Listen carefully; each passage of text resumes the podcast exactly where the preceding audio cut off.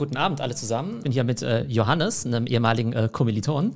Und wir reden heute über das Thema, ja, die Erfolgsformel. Habits, Lifehacks und Produktivität. Wir haben ja vor kurzer Zeit auch mhm. einen Podcast schon mal drüber gemacht. Einfach darüber, mhm. ne, welche Lifehacks wir so für uns entdeckt haben. Wir experimentieren ja viel damit rum. Erzähl du doch vielleicht mal, was hast du mit dem Thema so, so zu tun? Bist du jetzt einer von denen, die jetzt jeden Tag irgendwie so eine neue Strategie ausprobieren? Oder hast du mittlerweile so deine Routines und deine Habits gefunden, die für dich gut funktionieren? Ich hätte mich wahrscheinlich bis vor kurzem als Self-Development oder Personal Growth Junkie bezeichnet. Ich habe das Gefühl, ich bin seit über zehn Jahren auf einer Reise, in der ich irgendwann mal entdeckt habe, hey, da gibt es ja irgendwie so ein Thema da draußen. Und zwar Leute haben Bücher geschrieben und reden darüber, wie man sein Leben irgendwie besser gestalten kann, äh, wie man mehr Spaß haben kann, wie man erfolgreicher sein kann, wie man glücklicher und erfüllter sein kann. Und seitdem bin ich jemand, der versucht, sich extrem viel weiterzubilden in dem Bereich, immer wieder neue Sachen für mich zu erlernen, neue Insights zu bekommen, neue Tools zu finden, um irgendwie einfach ein paar Sachen in meinem Leben besser zu machen.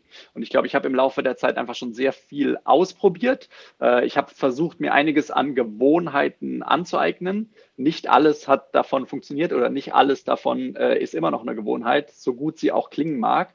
Äh, einiges verändert sich auch, wenn man Kinder bekommt. Und ich bin aber jemand, der ja einfach versucht, sozusagen positive Sachen in sein Leben zu integrieren, die nicht so gut loszuwerden und immer wieder quasi durch Gewohnheiten über die Zeit irgendwie besser, glücklicher, erfüllter zu werden. Genau, ähm, jetzt haben wir ja beide in, der, in, den letzten Jahren ja schon viele Sachen auch ausprobiert, uns auch immer wieder darüber ausgetauscht. Bevor wir jetzt vielleicht in einzelne von diesen Hacks einsteigen, kannst du vielleicht mal in 60 Sekunden einfach mal so kurz stichwortartig mal beschreiben, welche Sachen du schon mal ausprobiert hast. Einfach damit die Zuhörer mal wissen, was für ein Typ du so bist. Also auf jeden Fall 5 Uhr morgens aufstehen habe ich noch nie richtig gekriegt, aber früh aufstehen auf jeden Fall. Cold Showers oder zumindest duschen und dann am Schluss das Wasser auf kalt drehen. Jeden Tag Sport machen, habe ich schon ausprobiert. Ich habe mal zeitlang dabei jeden Tag äh, laufen oder rennen jeden Tag Standing Desk benutzen, Digital Detox und keine sozialen Medien benutzen, äh, jeden Tag eine Morgenroutine benutzen aus mehreren Teilen, jeden Tag äh, juicen, Zitronenwasser trinken, jeden Tag meinen Tag Produktivität planen, jeden Tag Gratitude Exercise machen, sind so ein paar von den Sachen, die mir jetzt so spontan einfallen. Genau, ich habe jetzt auch hier mal von mal überlegen müssen, was ich schon alles ausprobiert habe. Also ein paar davon waren auch tatsächlich ähnlich, die wir gemacht haben. Es gibt ja so die Klassiker. Also intermittierendes Fasten habe ich ausgetestet, dann Digital Detox, so on and off, 5 Uhr aufstehen, äh, jeden Tag Peloton, Bulletproof Coffee,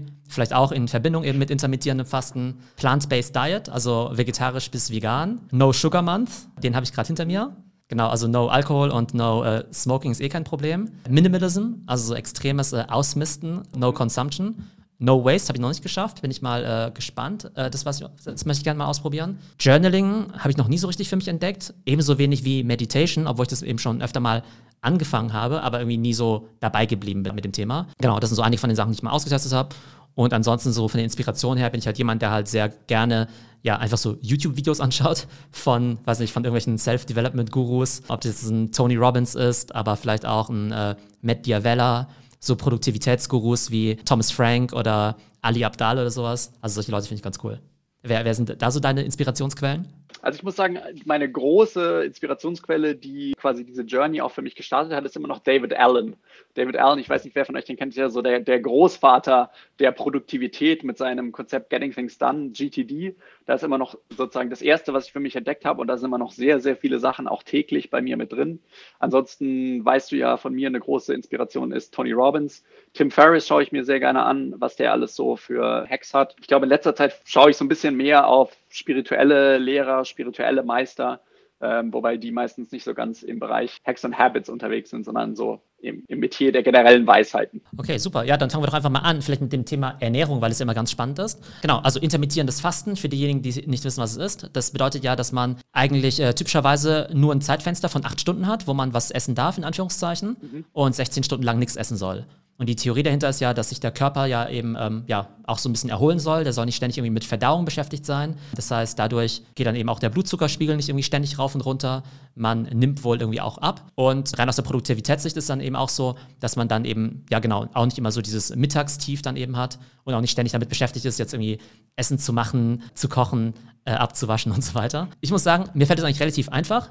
Das heißt, intermittierendes Fasten bedeutet für mich zum Beispiel, dass ich irgendwie bis 17 Uhr was essen darf, dann ab 17 Uhr nicht mehr. Jetzt mal schnell Kopf rechnen. 17 Uhr plus 16 Stunden wird ja bedeuten, dass ich dann erst um 9 Uhr morgens am nächsten Tag irgendwie nichts mehr essen darf. Und das ist eigentlich relativ einfach. Genau, du darfst dann in der Zwischenzeit irgendwie Wasser trinken und so weiter. Aber ich finde es eigentlich auch ganz cool, wenn man um 17 Uhr quasi schon seine Zähne putzt und dann weiß, okay, jetzt ist quasi bin ich fertig für den Abend und kann mich dann irgendwie auf irgendwelche anderen Sachen konzentrieren, mhm. anstatt jetzt irgendwie um 20 Uhr oder um 22 Uhr nochmal irgendwelche Brötchen zu schmieren oder eine Pasta zu essen oder sonst was. Ähm, für mich funktioniert das eigentlich relativ gut. Wobei für mich eigentlich der größte Benefit eigentlich eher tagsüber wäre, weil ich halt mittags super schnell müde werde. Also ich muss dann nur einen Teller Pasta oder sowas angucken, irgendwelche Kohlenhydrate und schon bin ich wie mega müde und schlafe dann wie gleich eine Stunde. Von daher wäre es eigentlich für mich effizienter, dieses Fastenzeitfenster ähm, sozusagen über den Tag zu verteilen. Wie siehst du das Thema? Hast du damit auch mal experimentiert? Ich habe äh, mit äh, intermittierendem Fasten nie so richtig experimentiert. Ich frage mich, du hast ja selber Kinder, wie du sozusagen das hinkriegst, um 17 Uhr fertig zu sein mit deinem Tagesablauf, dir die Zähne zu putzen und dann nichts mehr passieren. Weil ich glaube, was quasi viele Leute, die von dem Thema Habits, Lifehacks und so weiter hören, da geht es ja relativ schnell auch häufig um das Thema Morgenroutine. Und ich hatte auch mal eine Zeit, in der ich eine sehr exzessive Morgenroutine gemacht habe. Ich bin irgendwie, habe mir um 6 Uhr morgens den Wecker gestellt und habe dann äh, Tagebuchschreiben gemacht. Ich habe Exercise gemacht, ich habe Meditation gemacht, ich habe Dankbarkeitsübungen gemacht und so weiter. Und all das ist irgendwie rausgeflogen in dem Moment, in dem ich äh, Kinder hatte, die das nicht mehr zugelassen haben oder die immer vor mir aufgewacht sind, sodass dann keine Zeit mehr war. Insofern waren für mich sozusagen Familienplanung und dann Kinder zu haben, so ein Faktor, der eigentlich äh, meine Morgenroutine und auch so ein paar andere Habits, die ich im Leben hatte, ziemlich durcheinander gerüttelt hat. Und das ist ja irgendwie so auch symptomatisch, was passiert. Manchmal hat man sich so eingegroovt mit einem Thema und kriegt das dann irgendwie hin. Und dann passiert irgendwas im Leben und sozusagen deine Habit, deine Gewohnheit fällt irgendwie auseinander. Lange Antwort auf die Frage, intermittierendes Fasten, nee, habe ich noch nicht ausprobiert. Aber ist für dich sozusagen gesunde Ernährung, wie auch immer man das jetzt gestaltet, welche Art von Diät es auch immer ja. ist, ist das für dich so ein Bio- oder auch Produktivitätshack? Oder sagst du, das hat eigentlich bei dir jetzt keinen großen Impact? Das ist ein Mega-Thema für mich. Ich habe jetzt gerade diese eine Sache noch nicht ausprobiert, aber ich beschäftige mich auch schon seit vielen, vielen Jahren mit der Ernährung, weil ich auch eine Phase hatte, in der zum Beispiel dieses Mittagstief bei mir sehr schlimm war. Und dann habe ich angefangen, Sachen umzustellen. Ich habe vor allem mein äh, Frühstück umgestellt und von so einem klassischen Frühstück auf ein Frühstück, was eher so quasi so Müsli, Haferflocken basiert ist mit Soja oder Mandelmilch. Ich hatte mal eine Zeit lang, da habe ich glaube ich über zwei Jahre lang jeden Morgen einen Shake nur getrunken aus Avocado, Banane und Mandelmilch und mache auch so Sachen wie viel Wasser trinken den Tag über, äh, Nüsse essen. Ernährung ist schon so ein Thema, mit dem ich mich äh, echt viel beschäftige und mit dem ich zum Beispiel auch geschafft habe, dass ich eigentlich dieses Mittagtief fast überhaupt nicht mehr habe. Also ja, auf jeden Fall für Produktivität super wichtig aus meiner, aus meiner Sicht und generell natürlich auch Gesundheit und Energie, Langlebigkeit und so weiter. Also ich bin jetzt ja seit 15 Monaten Vegetarier. Ich muss da ehrlich zugeben, sozusagen, also Tierschutz und Sustainability ist so added benefit. Primary Motivation ist halt wirklich so ne, irgendwie gesünder Leben natürlich, also natürlich auch ein bisschen egoistisch dadurch. Und dann eben auch Produktivität. Das ergibt sich vielleicht einfach schon dadurch, finde ich, wenn du halt irgendwie nicht irgendwie Fleisch isst, zumindest bei mir, dann esse ich halt auch nicht die ganze Zeit irgendwelche dicken Soßen oder irgendwie fette Beilagen oder sowas. Also klar, wenn du dich vegetarisch ernährst und die ganze Zeit eine Käsespätzle isst, ist natürlich nicht so toll. Aber wenn du dich halt irgendwie plant-based ernährst und dann halt irgendwie viel grüne Smoothies trinkst und viel irgendwie einfach Gemüse isst, statt jetzt irgendwie Teig oder ähnliche Sachen, dann glaube ich, isst du schon mal weniger schwere Sachen und hast dann eben auch nicht so viele Kohlenhydrate die ganze Zeit in deinem Kreislauf drin. Und das war für mich dann eben auch eine ganz klare Motivation, jetzt kein Fleisch zu essen. Wie ist das bei dir? Fleisch essen? Ja, nein? Ich habe eine Phase gehabt, in der ich gesagt habe, ich bin Flexitarier. Das heißt, ich esse unter der Woche Montag bis Freitag überhaupt kein Fleisch und dann am Wochenende ein bisschen was. Ich muss gestehen, das hat sich so ein bisschen einreißen lassen. Auch wieder Thema jetzt mit Kindern, weil ich auch nicht quasi meinen Ernährungsstil so über die Familie stellen will. Und dann will ich auch manchmal einfach pragmatisch sein und nicht so disruptiv. Gleichzeitig bin ich jetzt gerade wieder total inspiriert worden. Ich habe gerade die Dokumentation Game Changers gesehen. Hast du die gesehen, Theo? Habe ich auch gesehen, ja, genau. Das hat ja den großen ja. Boom ja auch mit ausgelöst. Für die, die es nicht kennen, es geht um das Thema vor allem Veganismus, noch nicht mal Vegetarismus. Die ganzen Vorteile, die davon kommen, wenn man sich eben wirklich äh, hundertprozentig plant-based ernährt und überhaupt keine tierischen Produkte mehr dabei hat. Und auch wie viele extreme Spitzensportler, von denen man es gar nicht so weiß, sich so ernähren und welche Effekte das dann eben hat für Hochleistung und Produktivität. Insofern ist bei mir ein Thema und jetzt auch gerade habe ich nochmal über den Tony Robbins Event definitiv nochmal einen Push bekommen, quasi meinen Fleischkonsum nochmal weiter runterzudrehen und noch mehr und besser an der Ernährung zu arbeiten. Das heißt auch nochmal das Konsumieren von jeglicher Form von Milchprodukten nochmal ein bisschen weiter zu reduzieren und einfach zu gucken, wie ich auch, und echt wieder ein Riesenthema bei mir momentan, einfach Familientauglichkeit, wie ich dieses Thema gesunde Ernährung auch familientauglich machen kann, weil ich finde es extrem schwierig mit einer Partnerin, die einfach ein bisschen andere Gewohnheiten hat, mit äh, kleinen Kindern, die einfach sagen, nö, schmeckt mir nicht. Und Thema, das wird, glaube ich, noch ein Dauerbrenner. Wir haben ja auch beide das Buch Atomic Habits gelesen und ich glaube, da geht es ja auch darum, mhm. dass man ja eigentlich gar nicht so sehr seine äh, Willensstärke und Selbstdisziplin ja äh, strapazieren soll, weil davon davon haben wir eh nur begrenzt viel, sondern du willst ja irgendwie ja. so ein äh, Umfeld oder ein System auch designen, was es dir relativ mhm. einfach macht, äh, gesund zu leben. Ich gebe dir mal ein Beispiel. Ähm, ich habe jetzt ja einen Monat lang, jetzt im Januar, eigentlich gar keine Süßigkeiten gegessen. Also jetzt weder Schokolade noch Gummibärchen oder sonst was. Und wenn halt keine Süßigkeiten im Haus sind, dann ist halt einfach super easy. Das heißt, den Januar habe ich eigentlich ganz einfach gemacht. Dann war jetzt aber irgendwie vorgestern doch irgendwo eine Packung Gummibärchen irgendwie da, weil die irgendjemand mitgebracht hat, ja.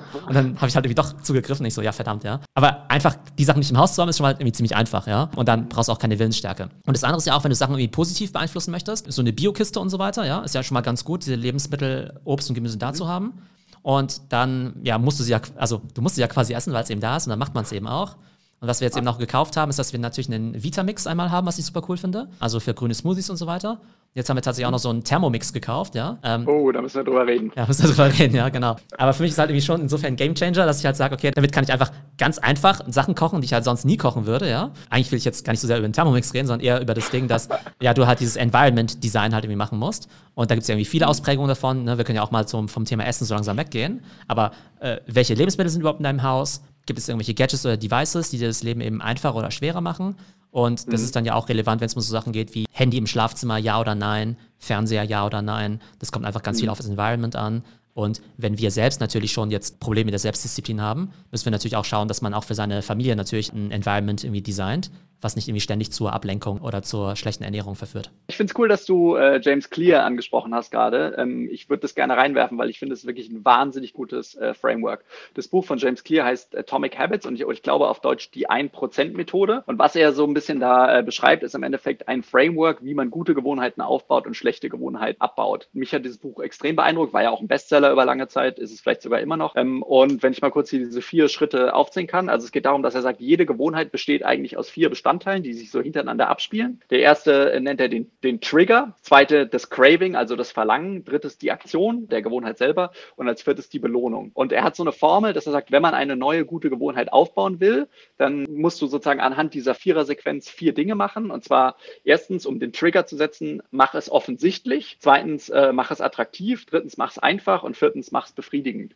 Und eigentlich, was du gerade beschrieben hast, dieses Environment oder diese Culture, in dem du sein willst, in dem es eben keine Süßigkeiten gibt, sondern die, äh, die Biobox äh, oder wie auch immer das bei euch in Bayern heißt, ist ja eigentlich nur, du willst eine gute Gewohnheit offensichtlich machen. So, du setzt dir sozusagen einen Trigger, der dir dann eben sagt, ha, okay, da liegt noch irgendwie Gemüse rum und äh, das will ich jetzt noch irgendwie verarbeiten. Wahrscheinlich ist sozusagen dein Thermomix erfüllt wahrscheinlich den, den dritten Schritt dann. Mach's, mach es easy, mach es ganz einfach, sodass es keine große Hürde gibt, diese äh, Sachen dann zu verarbeiten. Und ich äh, fand dieses Framework sehr spannend, weil in dem Moment, als ich das Buch gelesen habe, habe ich mir auch mir die Frage gestellt, hey, was ist eigentlich gerade eine positive Gewohnheit, die ich für mich? Etablieren will. Und bei mir war damals das Thema Cold Showers relativ groß. Der Hintergrund ist, dass ich eine Zeit lang hatte, dass ich über ein Jahr mal irgendwann äh, ständig erkältet war. Wirklich mein Immunsystem, das Gefühl hatte, mein Immunsystem ist wirklich krass schwach ähm, und äh, bei mir dann häufig auch direkt eine Sinusitis mitgekommen ist mit der Erkältung und ich echt viele Sachen ausprobiert habe und es nicht so richtig wegbekommen. Und irgendwann bin ich sozusagen dann mal bei Wim Hof Methode und Kaltduschen hängen geblieben. Wer sein Leben lang äh, Warmduscher war, der weiß wahrscheinlich, dass es relativ schwierig ist, dann den Hahn auf kalt zu drehen und dass sich das erstmal ziemlich ungewohnt anfühlt.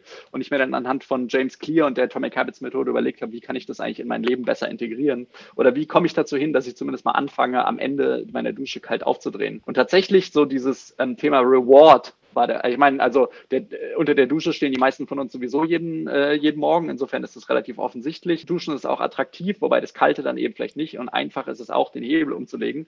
Also war für mich sozusagen der große Knackpunkt, hey, wie mache ich das eigentlich für mich befriedigend? Wie setze ich eigentlich einen großen Reward rein? Also einfach nur mal so ein Beispiel, wie kann man eigentlich so eine Habit eigentlich designen und in sein Leben integrieren?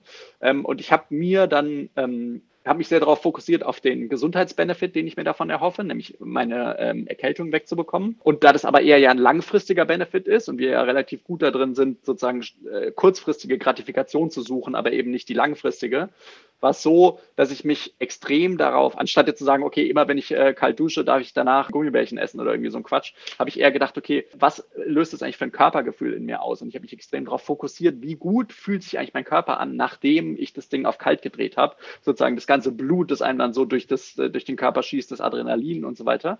Und durch sozusagen dieses Körperbewusstsein habe ich jetzt seit, ich glaube, seit über zwei Jahren oder so dusche ich jeden Tag entweder kalt oder zumindest am Schluss kalt. Also mal so ein Beispiel, dass äh, dieses Buch und so weiter, das ist jetzt nicht nur ein schlaues Buch, sondern wenn man ein bisschen drüber nachdenkt, äh, das war wirklich was, was mich auch in mehreren Sachen zum Thema Gewohnheiten etablieren wirklich ziemlich vorangebracht hat. Was waren die vier Punkte nochmal? Das erste war offensichtlich, dann? Genau, offensichtlich der Trigger, ja. dann attraktiv das Verlangen, mhm. dann einfach die Aktion und befriedigend die Belohnung. Mhm, okay. Wenn ich das jetzt mal zum Beispiel auch wieder aufs, äh, aufs äh, Essen ummünze, ne, sind wir doch wieder beim Thermomix. Genau, offensichtlich, das Obst und Gemüse muss halt irgendwie rumstehen. Attraktiv und satisfying packe ich jetzt mal in eins. Ne? Also wenn dann das, also oftmals denken wir ja, okay, ein Hamburger schmeckt irgendwie gut und Gemüse schmeckt irgendwie nicht gut oder sowas, ja. Aber wenn du halt mit der Zeit eben lernst, äh, Gemüse und so weiter auch lecker zu machen, ja, oder gesundes Essen lecker zu machen, meinetwegen auch mit Quinoa oder Amara, äh, ne, und diesen ganzen Kram, dann ist ja auch irgendwie viel mehr, viel attraktiver und satisfying. Und du willst natürlich auch einfach machen, ja. Und deshalb kann ich auch alle Leute verstehen, die sich einen Thermomix kaufen, die sich meinetwegen mit Hello Fresh und so weiter irgendwie rumspielen, weil du dir einfach nicht so diesen Stress geben möchtest, ja. Jetzt halt irgendwie in einem Kochbuchkurs nachzuschauen, weil sobald du mal in dem Modus bist, dass es ja irgendwie, dass da eine Friction drin ist, dann machst du es halt doch wieder einfach. Dann überlegst du auch so, äh, nee, äh, Spaghetti, Spaghetti hört sich eigentlich gut an, ja mache ich doch jetzt mal Spaghetti äh, Bolognese oder sowas, weil ich halt weiß, wie das ja. geht. Und manchmal sind es ja auch so diese Kleinigkeiten. Wenn ich jetzt zum Beispiel sage, ich will irgendwie morgens irgendwie äh, Peloton fahren, dann mache ich es halt in der Regel direkt nach dem Aufstehen, ja. Und da macht es halt für mich einen riesen Unterschied. Also früher hatten wir es halt im Keller und das sind ja schon mal so schon mal zwei Treppen, äh, die ich dann irgendwie ja äh, quasi besiegen muss, ja. Das heißt, wir haben es quasi vom Keller jetzt quasi nach oben eben verlegt und dass ich eben meine Sportklamotten äh, halt auch dann direkt aufs Fahrrad irgendwie drauflege am Abend davor, mhm. anstatt irgendwie am Morgen danach zu suchen, oh, wo ist jetzt irgendwie meine Sporthose oder sowas, ne? Und dann mhm. geht es ja schon immer schief. Ich glaube, das ist ja bei Läufern ja ähnlich, dass sie halt sagen, okay, ich muss meine Laufschuhe irgendwie schon mal ready hinlegen. Auch wenn es halt irgendwie nur so eine ein, zwei Minuten Friktion ist, kann es ja total nach hinten losgehen, wenn du dich eben nicht darauf vorbereitest. Ja, ich glaube, das ist auch so das klassischste aller Beispiele zum Thema Gewohnheiten etablieren oder sich morgens schon die Laufschuhe vors äh, Bett zu stellen. Und ich glaube, manche Leute gehen sogar so weit, dass sie schon im Laufshirt dann schlafen, sodass sie morgens gar nichts mehr machen müssen. Was ich aber ganz interessant finde bei Habits, da sagt man ja oftmals, ja, das, das musst du irgendwie alles, man darf nicht zu viele Habits auf einmal probieren und das musst du alles 30 Tage lang machen, damit sich das auch wirklich festigt und so. Und auf der einen Seite stimme ich dem irgendwie schon so zu. Auf der anderen Seite finde ich, dass man durch kurze Experimente auch einfach schon sehr viel lernt, ja. Also wenn ich jetzt zum Beispiel einfach nur sagen würde, eine Woche lang kein Zucker oder sowas, ja. Klar ist es jetzt kein Habit, was jetzt irgendwie mein Leben lang irgendwie reicht. Aber dann habe ich mir trotzdem vielleicht mal angewöhnt, irgendwie auf die Nahrungsmittelangaben, auf Verpackungen irgendwie drauf zu schauen, mir mehr Gedanken über Processed Food eben zu machen, mir irgendwie anzuschauen, dass ja irgendwie in Saft irgendwie auch viel Zucker drin ist, als einfaches Beispiel. Oder wenn ich jetzt sage, eine Woche lang irgendwie Zero, Zero Waste, dann überlegst du ja irgendwie trotzdem, wo du an Plastik sparen kannst. Eine Woche lang kein Fleisch, eine Woche lang Digital Detox. Und dann baust du dann vielleicht durch die Woche dann nur 20 oder 30 Prozent von dieser schlechten Gewohnheit ab aber du hast halt in kurzer Zeit sehr, sehr viel gelernt. Äh, wie siehst du das? Ja, also ich es genauso. Also ich glaube, das Wichtigste ist dabei in die Aktion zu, zu kommen und rum zu experimentieren, weil du ja auch so relativ schnell dann vielleicht die erste Gratifikation davon bekommst, wenn irgendwas passiert und einfach so reinkommst. Häufig ist es ja auch so, dass du mit so einer Habit oder einer Gewohnheit nicht von 0 auf 100 gehen kannst, sondern dass du das langsam ähm, so aufbaust. Und ich glaube, das spielt auch einfach wieder da rein. Äh, make it easy, machst dir einfach selbst einfach in die Aktion zu kommen. Ich glaube, Perfektionismus schadet da nur. Ich habe zum Beispiel für mich den Anspruch, den ich jetzt auch nicht hundertprozentig gut immer erfülle, äh, dass ich eigentlich jeden Morgen exercisen will. Jetzt kann man sich natürlich fragen, was heißt denn exercisen? Muss es jetzt sozusagen ein 30 Minuten Freeletics Full Body Workout sein oder äh, sechs Kilometer joggen? Und ich habe das jetzt für mich so definiert, dass für mich auch schon Exercise ist, wenn ich nur einen Klimmzug mache oder nur einen Push-up mache. Äh, aber der eine muss einfach sein. Das macht es natürlich relativ einfach, überhaupt loszulegen mit der Sache, obwohl es weit weitaus nicht perfekt ist, wenn ich jetzt nur einen Push-up morgens mache. Manchmal mache ich auch nur einen Set irgendwie mit ein paar Klimmzügen. Und gleichzeitig ist es ja so, dass gerade dadurch, dass du reinkommst, dadurch, dass du anfängst rum zu experimentieren, dass du schon dann drin bist, dadurch baut sich ja aus. Und im Endeffekt, okay, vielleicht hast du nach sieben Tagen noch nicht die Habit für immer, ähm, aber du hast zumindest mal ausprobiert, kannst besser für dich einschätzen, wie gut lässt sich in dein Leben einbauen und siehst vielleicht auch die ersten Erfolge von der neuen Gewohnheit. Ich glaube auch, dass man mit vielen Sachen einfach mal anfangen muss. Denn es gibt ja immer Leute, die ja sagen, nee, ich fange jetzt irgendwie mit Sport erst an, wenn ich mir jetzt die neues, das neue Equipment gekauft habe. Und dann warte ja. ich halt noch ein bisschen, anstatt einfach mal zu sagen, ich gehe einfach mal so ein paar Schritte. Was ich mich aber frage ist, es gibt ja auch diese ganzen Habit-Tracker und so weiter, ne? wo du sagen kannst, hey, ich habe hier meinen Streak und ich will meinen Streak nicht unterbrechen. Jetzt habe ich doch irgendwie 30 ja. Tage lang clean gegessen, deshalb will ich auch den 31. Tag schaffen. Findest du das eigentlich sinnvoll oder ist es eigentlich Quatsch? Und dass diese sozusagen diese Streaks, dieses Psychologische vielleicht gar nicht so relevant ist. Ich glaube, die Psychologie ist extrem relevant bei allem, was wir tun. Ich glaube nur einfach, jeder muss für sich das finden, was für ihn am besten funktioniert. Äh, Habit Tracker werden ja auch von James Clear empfohlen in seinem Buch. Und ich habe für mich auch mal versucht, mit so einem monatlichen äh, Tracker habe ich mir dann selber so ein Sheet gebastelt und so Habits eingetragen und angefangen, so meine Kreuzchen zu setzen. Und nach äh, sieben Tagen habe ich meine Habit quasi dieses Sheet zu pflegen, auch schon wieder über, über Bord geworfen, weil es mir irgendwie zu kompliziert und zu komplex war. Was für mich funktioniert hat, auch immer noch tut, ist ein bisschen andere Form des Habit-Tracken. Und zwar, dass ich mir für meine tägliche Planung, also für meine sozusagen tägliche Aufgaben und so weiter, die ich erledigen will, habe ich mir selber, ich bin wieder sozusagen auf äh, Papier zurückgekehrt und habe mir selber ähm, so ein Sheet gebaut, mit dem ich arbeite. Und in dem Sheet habe ich mir quasi so eine Checkliste eingebaut mit so ein paar Gewohnheiten, die ich am Tag machen will. Und dadurch habe ich quasi auf meinem meinem Tagesplan einen Ort, auf dem meine Gewohnheiten eingetragen sind und in dem ich so, so relativ satisfying, äh, befriedigend abhaken kann wenn ich sie gemacht habe. Dadurch habe ich eben nicht so einen Streak, in dem ich jetzt sehe, okay, 30 Tage lang die Habit nicht unterbrochen, sondern ich habe eben auf Tagesbasis eine Liste von vielleicht zehn Sachen und sie so, ah cool, heute habe ich irgendwie sieben davon abgehakt. Das ist sozusagen meine kleine Form des Habit-Tracken und ich glaube schon, dass allein, äh, kennst du ja wahrscheinlich auch von der To-Do-Liste, wie befriedigend es sein kann, einfach nur so ein To-Do durchzustreichen oder abzuhaken. Allein das macht ja schon irgendwie Spaß und ich glaube, es ist auch einfach nur wieder eine, ein, ein kleines Addendum dazu, irgendwas befriedigend zu machen, aber letztlich muss, glaube ich, jeder für sich selber rausfinden, was für ihn am besten funktioniert. Und ich glaube, genug Gewohnheiten auf der Welt wurden auch schon etabliert ohne Habit Tracker. Aber tatsächlich glaube ich, dass dieses physische auch eine wichtige Sache ist, weil es halt dadurch visibler wird. Ich habe bestimmt schon zehn Habit Tracker im App Store gekauft. Keine von denen ja. funktioniert für mich so richtig. Ich habe dann irgendwelche Apple Watch Notifications, dass ich dann irgendwas mache. Ich finde tatsächlich, wenn du jetzt meinetwegen so einen Plan, so einen Kalender einen Kühlschrank irgendwie heftest, ja, und da meinetwegen irgendwie 20 irgendwie grüne Haken hast, und irgendwie drei rote. Ich finde, das hat viel mehr Visibility und viel mehr ja, Commitment-Charakter, als jetzt halt irgendwie so eine digitale To-Do-List, die du halt meistens nicht siehst. Was ich auch ganz gut finde, ist halt so eine Art von Commitment, so eine Art Accountability. Ne, da gibt es ja auch dieses Konzept immer vom Accountability-Partner, ja. dass wenn wir jetzt zum Beispiel Accountability-Partner wären, wir uns jetzt gegenseitig jede Woche quasi berichten müssen, hey, ähm, hast du denn wirklich mit Zuckeressen aufgehört oder sowas, ja? Und dann ist ja irgendwie so ein Stück weit unangenehm, wenn ich dann sagen muss, ja, Johannes, weißt du was, ich habe doch irgendwie diese drei Snickers gegessen. Das kann ja irgendwie helfen. Aber ich finde so eine gewisse ja. Art von Public Commitment finde ich ja auch gar nicht schlecht, ja. Ich habe halt zum Beispiel ja auch irgendwie so auf LinkedIn oder auf Instagram ja irgendwie auch gepostet, hey, ich will jetzt einen Monat lang nichts mehr kaufen.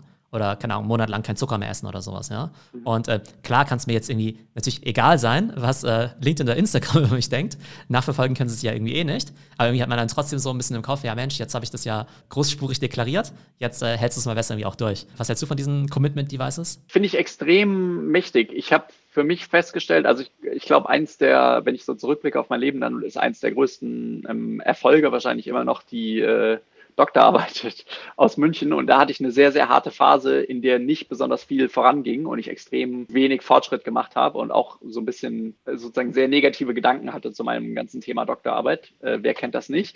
Und ich habe es auch ich würde sagen, für mich gelöst am Schluss durch Gewohnheiten und durch ein Public Commitment. In dem Moment, wo ich angefangen habe, zumindest mal meinen Kommilitonen zu erzähl erzählen, dass mein festes Ziel ist, in, ich glaube, damals war noch irgendwas, irgendwie acht, sieben oder acht Monate später meine Doktorarbeit abzugeben, habe ich mich selber wahnsinnig unter Druck gefühlt, plötzlich auch das Ding tatsächlich richtig voranzutreiben und am Schluss abzugeben. Insofern hat zumindest da dieser Public Commitment Device sehr gut für mich funktioniert. Gleiches war, als ich zum ersten Mal in meinem Leben einen Marathon gelaufen bin. In dem Moment, in dem ich von Freunden gefragt wurde und dann auch tatsächlich ich habe mich so zwei, drei Wochen mit der Entscheidung gerungen und dann irgendwann einfach zugesagt und mich angemeldet. Und in dem Moment, wo ich mich angemeldet hatte, war auch das Commitment da. Insofern war das auch ein Commitment-Device. Und ich glaube schon, dass das extrem gut funktionieren kann. Wie gesagt, für manches sind die Accountability-Partner oder die Accountability-Buddies. Ähm, auch da gibt es, glaube ich, unterschiedliche Spielarten. Prinzipiell kann es schon sehr hilfreich sein. Ein Gedanke, den ich da gerne äh, noch einbringen möchte, und das habe ich dann auch von Tony Robbins gelernt, ist so dieses Thema der Identität. Also womit identifizierst du dich? Weil jetzt haben wir ja ganz viel über ganz viele Strategien geredet, ja, wie To-Do-Listen, virtuell versus Papier, Commitment Devices, ja. Disziplin, 30 Tage Habits versus 7 Tage Habits und so weiter. Ist ja irgendwie alles schön und gut. Aber Tony Robbins, da, das habe ich zumindest so interpretiert, ist, dass wenn du deine eigene Identität halt sagst, ich bin kein Raucher, dann bist ja. du halt einfach kein Raucher. Ja? Oder wenn du genau. sagst, ich bin jemand, der gesund ist und der Sport macht, ja, ich bin ein Sportler. Jemand, der in seiner Identität verwurzelt hat, ich bin ein Sportler, der sitzt halt nicht irgendwie 14 Tage auf der faulen Haut und macht gar nichts. Genauso wie jemand, der sagt, ich bin kein Raucher, der wird auch nicht anfangen zu rauchen, ja. Das sozusagen am Ende, also ich weiß gar nicht, wie man das jetzt genau nennt, ob das jetzt irgendwie kognitive Dissonanz oder sowas ist, aber wenn du halt irgendwie sagst, mhm. ich bin so und so, ja. Und dann machst du aber was ganz anderes, dass du dich ja wahnsinnig unwohl fühlst, ja? ja. Und dass sozusagen dieses Ding, ich identifiziere mich als irgendwas, schon ganz allein dazu führt, im besten Fall, dass du dann eben auch dem gerecht wirst äh, was dann vielleicht so viel effektiver ist als irgendwelche Arten von Tracking-Mechanismen. Was denkst du dazu ja. oder was hast du von dieser Theorie ja, gehört? Sehe ich ganz genauso. Also auch James Clear in seinem Buch Atomic Habits sagt ja, es gibt sozusagen drei Levels, an denen Leute ansetzen, wenn sie versuchen, sich zu verbessern. Das eine ist sozusagen das Level äh, Ziel oder Outcome. Das zweite ist quasi das Level Process oder Habit und das dritte ist quasi das Level Identität. Und er sagt quasi, den Fehler, den die meisten Leute machen, ist, wenn sie was verändern wollen, ist, dass sie anfangen am Ziel rumzuschrauben. Das heißt, sie sagen, hier, ich will irgendwie 20 Kilo abnehmen äh, und ich setze mir jetzt einfach ein neues Ziel und dann wird es doch am Schluss äh, schon funktionieren. Was deutlich effektiver ist, ist sozusagen am Thema Process oder Habits anzusetzen. Das heißt, sagen, ich möchte mir eine neue Gewohnheit aneignen und die Gewohnheit ist zum Beispiel äh, fünf Tage in der Woche Sport zu machen und kein Fleisch mehr zu essen oder Low Carb zu machen oder irgendwie sowas. Aber auch James Clear, genauso wie Tony Robbins, sagt eben, das mächtigste Tool, das du hast, oder Tool in Anführungszeichen, ist quasi deine, äh, deine Identität. Tony Robbins sagt dazu, die stärkste Kraft in der Psychologie ist der Wille von Menschen, konsistent mit sich selber zu bleiben oder konsistent mit seiner eigenen Identität. Insofern gehe ich davon mit. Ich glaube total, wenn du von dir selber sagst, ich bin ein Läufer, dann ist das was anderes als zu sagen, ich möchte die Gewohnheit aufbauen, fünf Tage in der Woche zu laufen. James Clear sagt dazu auch, ja, also entscheide einfach, wer du sein willst und dann beweise es dir selber, indem du in Aktion trittst. Und der Tony Robbins Approach ist, glaube ich, eher entscheide, wer du sein willst und dann äh, prügel dir diese Identität rein über Incantations, über State Change, über Physiologie, über die Sprache, die du verwendest und sozusagen versuche auf einem unterbewussten Level dieses Identitätsthema für dich äh, so zu lösen, dass du dann quasi in die Aktion gehst, die deiner Identität entspricht. Und ich glaube, auch da kann man unterschiedliche Sachen fahren, aber ich glaube, es macht schon sehr viel Sinn, sich zu fragen, wer will ich eigentlich sein, wofür will ich eigentlich stehen? Und äh, auch sozusagen so ganz klassisch in unterschiedlichen Bereichen des Lebens zum Beispiel Tony Robbins hat eine schöne Übung für unterschiedliche Bereiche des Lebens eine Identität zu definieren. Und das ist genau das Thema, wenn du sozusagen für deine Energie, äh, Gesundheitsbereich deines Lebens die Identität identifizierst. Ich bin Athlet oder ich bin Sportler oder äh, ich bin Energiemaschine oder wie auch immer du das sozusagen juicy nennen willst und dir das regelmäßig auch wieder vor Augen führst, dann kannst du, glaube ich, von dort aus fragen, hey, was macht denn jemand? Wie verhält sich denn jemand, der sich selber für einen Athlet hält oder der ein Athlet ist? Und daraus dann gucken, was sind eigentlich gute Gewohnheiten für mich. Also gehe ich voll mit und halte ich für extrem spannend und wirksam. Was ich eben auch ganz spannend finde, ist eben auch dieses ähm, soziale Umfeld natürlich, durch das man geprägt wird. Und es sind ja mhm. sowohl Freunde, aber eben auch dein Medienkonsum. Beispiel. Nehmen wir mal an, ich äh, lebe jetzt so ein äh, ja, Klischee-Investmentbanker-Leben dann lebe ich ja in einer Welt des Materialismus, wo die ganze Zeit Party gemacht wird, wo ich halt die ganze Zeit dicke Autos haben muss, dicke Uhren und so weiter. Und dann ist ja klar, dass sich mein Kopf die ganze Zeit damit beschäftigt, wie kann ich mehr Geld verdienen? Habe ich dann die beste Rolex oder brauche ich doch Patek Philippe oder sonst irgendwelchen Quatsch? Ich glaube, einer unserer beiden Lieblingssätze ist ja auch dieses, ne, you are the average of the five people you spend the most time with. Du wirst die Gewohnheiten und Werte deiner fünf Personen übernehmen, mit denen du viel Zeit verbringst. Und es können ja echte Personen sein, irgendwie, weiß nicht, Freunde oder Familie oder Partner aber es können ja quasi auch Personen sein, denen du einfach folgst, ja, irgendwelche Influencer, die du irgendwie anhörst, ja. Und es macht natürlich einen Unterschied, ob ich jetzt eben jetzt eher solchen Investmentbankern jetzt irgendwie folge und deren Lifestyle irgendwie geil finde oder jetzt halt irgendwie so ja. Minimalisten oder sowas, ja. Und was ich halt gemerkt habe, ist, dass ich halt versuche, einen super cleanen Social Media Feed zu haben das heißt, eigentlich keine negativen Menschen irgendwie drin. Also eher halt irgendwie mhm. so alles gute Menschen, in Anführungszeichen. Aber klar sind viele von denen irgendwie auch so Minimalisten, sind halt irgendwie so Productivity-Menschen, sind zum Teil irgendwie vegan und so weiter, aber leben halt auch einen sehr, sehr attraktiven Lifestyle. Ne? Also natürlich auch wieder durch die Social-Media-Brille natürlich ein Stück weit geschönt. Aber es merke ich irgendwie schon, dass es einen Unterschied macht, ob jetzt in meinem Instagram-Feed die ganze Zeit irgendwie Bilder von Hamburgern und Steaks sind oder ob da die ganze Zeit irgendwie tolle vegane Gerichte irgendwie reinlaufen, ja oder ob jetzt sozusagen meine Werte geprägt werden durch Leute, die sich jetzt halt irgendwie mit äh, Ferrari versus Lamborghini beschäftigen oder irgendwie Minimalisten, die halt sagen, hey, ich habe irgendwie nur 100 Gegenstände und bin damit irgendwie super, super glücklich. Also ich glaube auch diese Art von Social Media Konsum müssen wir sehr gut managen und kann dazu beitragen, dass wir äh, auch dieses Leben führen können, was wir möchten. Ich habe mal auf der DNX Digitalen Nomadenkonferenz einen Vortrag gehalten äh, und habe da auch den, den Satz gesagt, ähm, erschaff dir deine eigene Filterblase. Und ich glaube, das läuft genau in die Richtung. Ich mache das auch. Ich versuche auch, mich quasi virtuell mit Leuten zu umgeben oder mit Nachrichten zu umgeben, die mich auf eine positive Art und Weise beeinflussen, die mir zeigen, was möglich ist im Leben und die mich nicht entweder sozusagen in die falsche Richtung blicken lassen auf die Dinge, die mir einfach nicht wichtig sind oder die mir irgendwie Grenzen setzen. Ich glaube, gleichzeitig versuche ich dabei ähm, auch mir selber gewisse Limits zu setzen. Da kommt man relativ schnell das Thema so Social Media, Vergleichen mit anderen Leuten, weil du, glaube ich, auf der einen Seite sozusagen den Spagat schaffen musst zwischen dich inspirieren lassen von Leuten, die sozusagen in die gleiche Richtung schauen wie du, die coole Sachen machen oder die vielleicht die Sachen schon erreicht haben, die du auch erreichen willst und gleichzeitig nicht in die Falle tappen darfst, dich zu sehr zu vergleichen oder zu sagen, ich kann erst glücklich sein, wenn ich genauso irgendwie so viel Sport mache wie die oder so dünn bin wie die oder genauso intermittierend faste wie die, sodass du sozusagen diese Balance hast zwischen, da kommt nochmal das Thema Dankbarkeit rein, also fokussiere dich auf, auf äh, oder appreciate das, was du hast, fokussiere dich auf das, was du hast, nicht das, was dir fehlt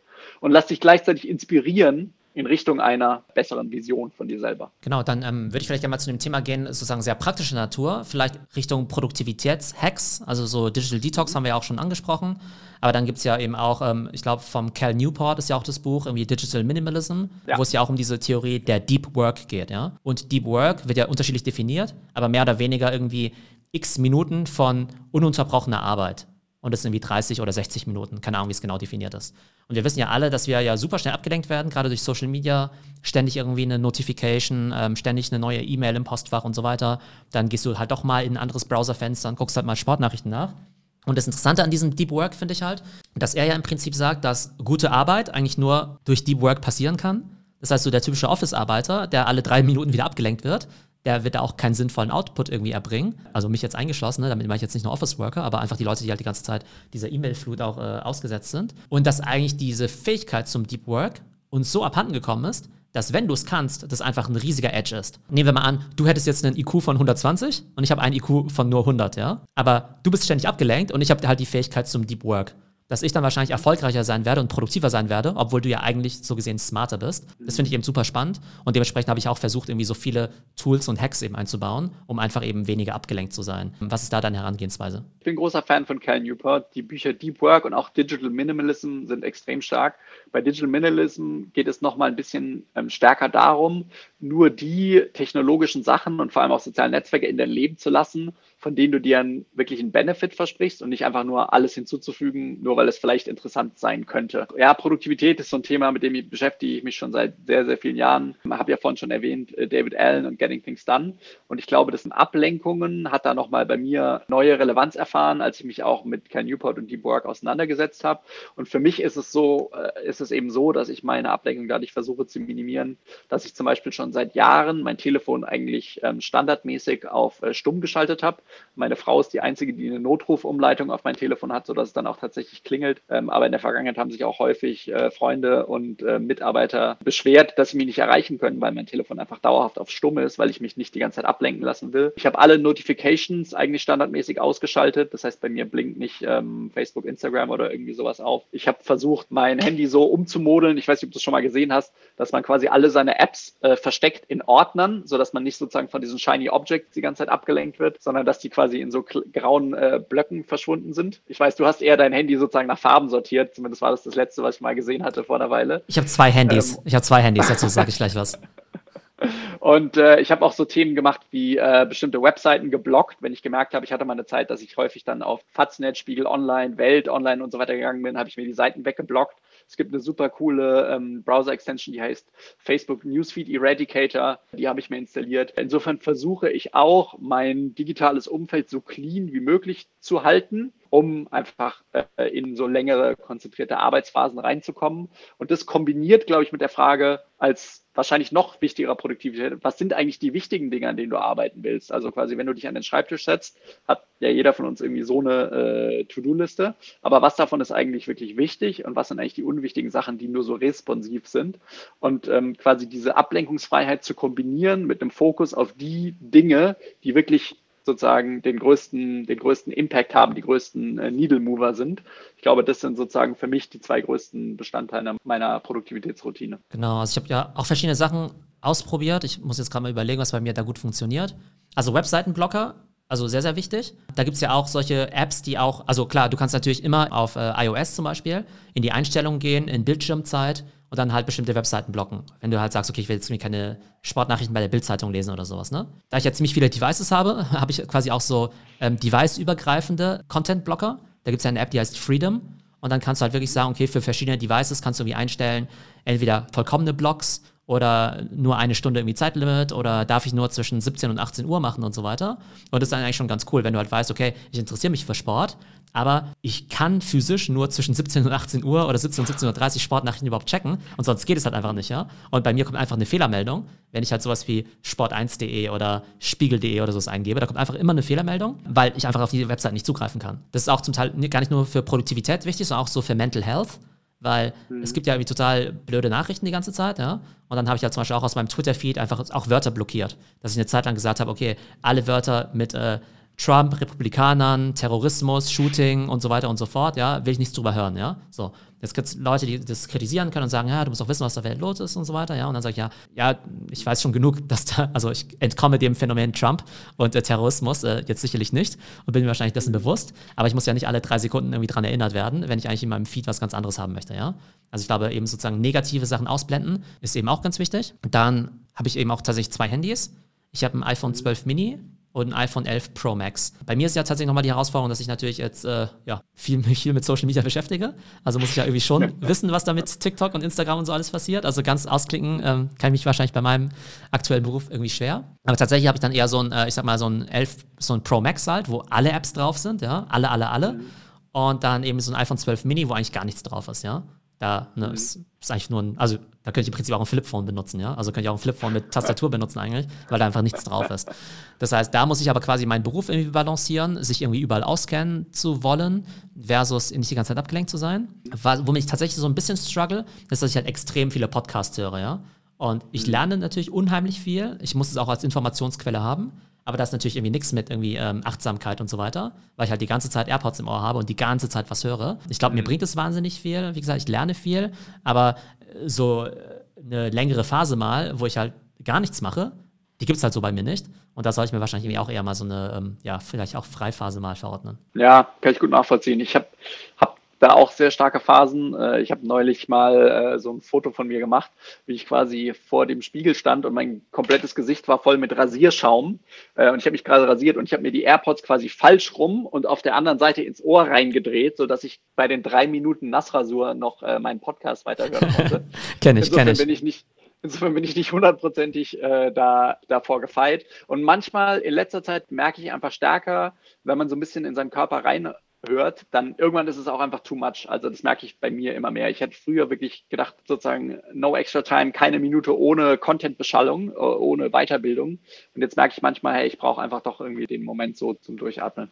Ja, aber das mit den AirPods kenne ich äh, definitiv. ähm, ich glaube, wenn es irgendwie wasserdichte AirPods gäbe, würde ich beim Duschen tragen, ja, so ungefähr. Ich glaube, ja. am Ende bekommt man ja schon mit bei unserem Gespräch.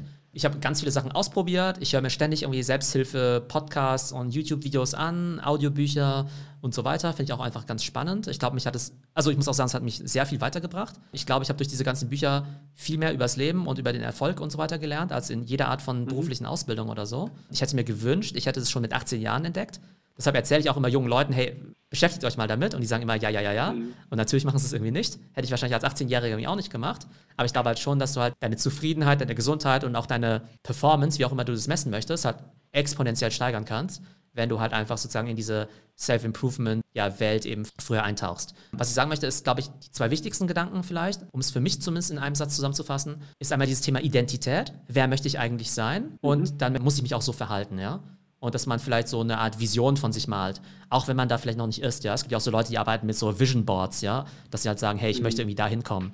Und für mich wäre das jetzt gar nicht irgendwie, hey, ich muss in einer Villa wohnen oder ich muss so und so viel Geld verdienen oder sowas oder in meiner Vision ist der Ferrari vor der Tür, sondern das ist ja einfach, wie man persönlich sein möchte, wie gesund man sein möchte, wie man auch vielleicht mit seinen äh, Mitmenschen umgehen möchte, dass man da eine Vision davon hat, was ein guter Mensch ist, wie auch immer definiert und dem möchte man quasi gerecht werden. Und das zweite ist aber mhm. tatsächlich Minimalismus, das ist für mich die einfachste Regel, weil das ja automatisch dafür sorgt, dass es eine gewisse Achtsamkeit gibt, dass du nicht dich irgendwie ungesund ernährst, dass du nicht die ganze Zeit irgendwie Schrott konsumierst, dass du dich nicht die ganze Zeit mit Menschen umgibst, die irgendwie negativ für dich sind und so weiter. Also von allem irgendwie weniger ist aus meiner Sicht erstmal die einfachste Regel, um zumindest mal keine schlechten Einflüsse zu haben. Und ich glaube, wo Minimalismus ja oftmals missverstanden wird, ist, dass ja die Leute denken, boah, das sind irgendwelche Ökos, die sind gegen Konsum und so weiter und so fort. Aber Minimalismus kann ja auch bedeuten, hey, wenn halt unter den 100 Gegenständen, ja, die dir halt gut gefallen, der Porsche mit dabei ist und dann, ja, go for it, ja, wenn dir das halt irgendwie Value stiftet. Und ich glaube, Value ist halt so dieses Ding, ja. Wir haben ja begrenzte Energie, äh, begrenzte Zeit. Alles, was wir machen, sollte uns irgendwie ein Value bringen. Und im Zweifelsfall Alkohol trinken, irgendwie wenig Value, ungesunde Sachen essen, auch wenig Value. Den ganzen Tag irgendwie schrottiges Zeug angucken, irgendwie auch wenig Value. Und ich glaube, wenn du halt Minimalismus betreibst, hast du automatisch irgendwie eine gewisse Art von Achtsamkeit und beschäftigst dich dann irgendwie viel mehr ja, mit den Dingen, die dir irgendwie Value bringen. Und ich glaube, ein Satz auch von diesen The Minimalists, das sind ja auch solche Blogger, die sagen ja, you have to be a minimalist to make space for the important things in life. Weil wir vernachlässigen ja ständig eigentlich irgendwelche Sachen, die super wichtig sind, weil wir die ganze Zeit irgendwie so busy sind mit total äh, trivialen Sachen. Ja, cool. Sehr, sehr spannend. Ja, ich glaube, wenn ich versuche, für mich so runterzubrechen, dann ist es ähm, wahrscheinlich am Schluss drei Themen. Ich glaube, wer uns zugehört hat, der sieht, ich habe schon extrem viel ausprobiert. Ich finde Produktivität cool, ich finde Self-Development cool. Da gibt es einfach sehr, sehr viel an Strategien, an Tools, an Weiterbildungsmöglichkeiten. Und, und ich glaube, dieses Experimentieren und schauen, was für einen selber funktioniert, was einem selber gut tut, ist einfach total wichtig, um sich immer weiterzuentwickeln. Das zweite ist, glaube ich, das Thema Gratitude bzw. Dankbarkeit. Was man manchmal vergisst bei diesen ganzen Themen, ist, wie du schon eben selber gesagt hast, so ein bisschen achtsam zu sein, im Moment zu sein, in der Gegenwart zu leben, nicht zu sehr dran zu denken, was man jetzt eigentlich machen müsste oder was man anders machen könnte oder was man schon befolgt hat oder vielleicht noch nicht befolgt. Ähm, ich habe so quasi für mich eigentlich dieses Thema Dankbarkeit gerade nochmal wieder neu ähm, entdeckt oder auf die Agenda gehoben. Auch so ein bisschen inspiriert durch Tony Robbins. Der hat nämlich das sehr schöne Tool, ähm, das ich bei einem Seminar kennengelernt habe, der Primary Question. Ich weiß nicht, hast du davon schon mal gehört? Äh, nee, tatsächlich. Kenne ich gar nicht, ne? Die, die Primary Question ist, er sagt quasi, jeder von uns hat eine Frage, die er sich eigentlich fast immer und ständig stellt im Leben und nach der wir sozusagen operieren. Und manche Leute haben sich irgendwie äh, entlang des Weges leider die Frage aufgepickt, sozusagen zum Beispiel, what's wrong with me? Oder wie kann ich alle anderen glücklich machen und operieren sozusagen als äh, State of Mind die ganze Zeit aus dieser Frage heraus. Und wenn du für dich diese Frage erkennst und versuchst auch umzudefinieren, und das ist was, was ich in dem einen Seminar gemacht habe, dann kann es eben sehr mächtig sein. Und ähm, ich habe sehr gemerkt, dass ich eigentlich immer danach strebe, was kann ich noch besser machen, was kann ich verbessern, was kann ich noch mehr lernen. Das war so meine Primary Question. Und ich versucht habe jetzt oder versuche das für mich zu drehen auf, wie kann ich eigentlich die Perfektion des jetzigen Moments noch mehr genießen. Also zu versuchen, das Ganze auf Dankbarkeit zu drehen und mehr versuchen, im Moment zu leben und mir dessen bewusst zu sein und mich darauf zu fokussieren, was ich eigentlich habe und nicht, was fehlt, was ich noch lernen muss und was ich noch besser machen könnte. Also Dankbarkeit Nummer zwei. Und als drittes ist, glaube ich, so ein bisschen übergeordnetes Thema meiner persönlichen Entwicklung die letzten paar Monate, ist, dass ich in allen Bereichen des Lebens versuche, meine gesamten Gedanken insgesamt nicht mehr so ernst zu nehmen und mehr so als eine Erfindung meiner selbst äh, zu betrachten, als als die Realität. Das heißt, dass ich irgendwie mehr auch denke, Ziele sind, sind nützlich, aber letztlich sind sie auch irgendwie meine eigenen Erfindungen. Sie machen quasi Sinn, um in die richtige Richtung zu schauen, aber sie machen keinen Sinn, dass ich mich schlecht fühle, nur weil ich meine Ziele nicht erreicht habe oder weil ich meine Gewohnheiten im, im Schluss nicht befolge. Und ich glaube, wenn man das sozusagen macht, dann kann man sozusagen immer noch die positiven Dinge tun, sich positive Ziele setzen, positive Gewohnheiten verfolgen, coole Lifehacks anwenden und so weiter, aber muss sich nicht mehr so quasi selber so wichtig nehmen äh, und sich schlecht fühlen, wenn es mal nicht so läuft wie man sich vorgestellt hat. Ja, genau, definitiv. Also ich glaube, es ist auch wichtig, dass man jetzt nicht die ganze Zeit irgendwelche Sachen hinterher rennt, weil man ja auch in die, leicht in die Falle tappen kann, dass man einfach ständig halt äh, irgendwelche Sachen irgendwie verändern möchte, nie so richtig zur Ruhe kommt und sich dann ja auch äh, ja, sozusagen zu, zu Tode optimiert. Genau, manche Leute denken ja auch, sie wollen ihr Essen irgendwie unbedingt kontrollieren und es führt dann natürlich auch zu Essstörungen und Ähnlichem. Also ich glaube, da ist das gesunde Mittelmaß, glaube ich, immer extrem wichtig. Genau, und vielleicht, weil wir ja ein paar von diesen Quellen genannt haben. Life-changing für mich auf jeden Fall, The Compound Effect von Darren Hardy diese Idee, dass sich Habits eben über die Zeit aufbauen und dass es quasi einen exponentiellen Effekt gibt. Also sozusagen heute auf den Schokoriegel zu verzichten, ist eigentlich egal.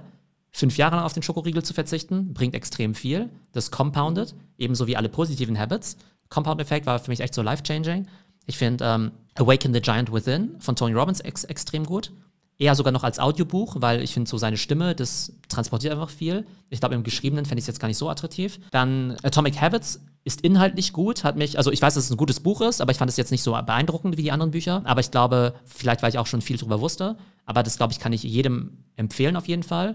Und einer der besten YouTube-Channels in dem Bereich ist halt Matt Diavella der ja auch der Regisseur von diesem Film The Minimalist ist und der da wirklich extrem sympathische ja, Videos zu diesem ganzen Thema Habit Formation äh, macht. Was, was wären so deine Top-Empfehlungen äh, für Leute, die sich mit dem Thema auseinandersetzen wollen? Also ohne das jetzt zu ausführlich zu machen, ich finde, wir haben sehr viel über Habits geredet und da finde ich einfach, das Buch Atomic Habits fand ich extrem gut, hat, mir sehr, hat mich sehr viel weitergebracht.